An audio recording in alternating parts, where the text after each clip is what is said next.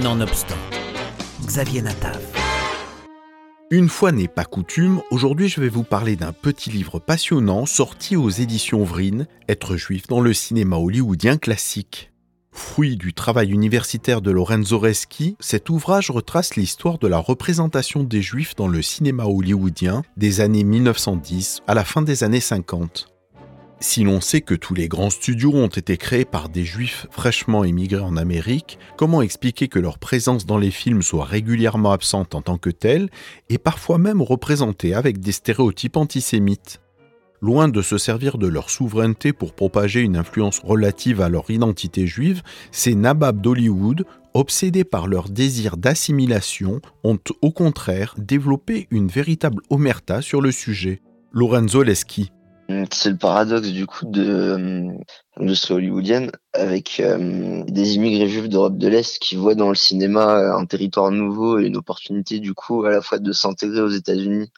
et de se construire une nouvelle identité qui leur permette d'oublier un peu une judéité qui est lourde à porter et qu'ils veulent fuir. Et en même temps une société qui leur rappelle constamment justement leur identité juive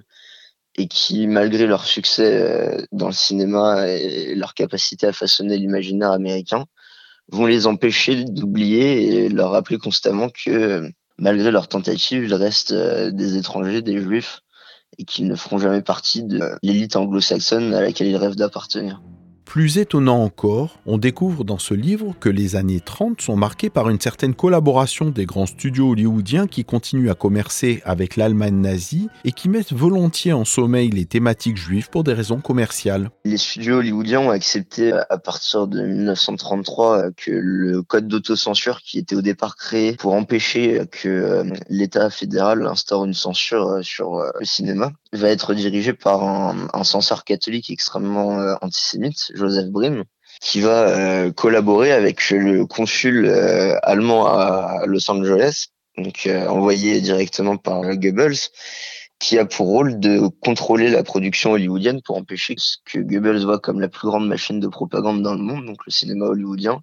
ne donne une image négative de l'Allemagne ou ne dénonce les crimes antisémites. Et effectivement, les, producteurs vont immédiatement se plier aux injonctions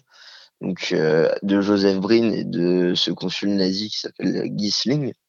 Donc euh, d'une part toujours dans la peur d'être euh, vu comme juif et d'être accusé de défendre des intérêts juifs par le moyen du cinéma, et aussi pour défendre leurs intérêts économiques en Allemagne. L'Allemagne est hum, un des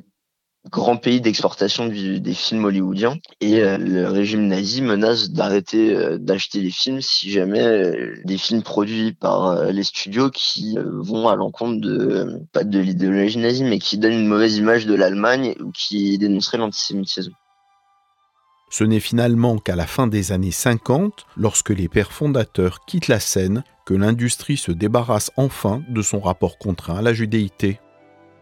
Si le cinéma hollywoodien constitue l'un des meilleurs exemples de la réussite des Juifs aux États-Unis et de leur rapport à la culture et à l'imaginaire américain, ce livre nous montre que paradoxalement, sur les écrans, les personnages juifs ont surtout brillé par leur absence, dû aux contradictions internes de ces Juifs d'Hollywood, tiraillés entre assimilation et affirmation d'une identité juive. Être juif dans le cinéma hollywoodien classique de Lorenzo Leschi est disponible aux éditions Vrine.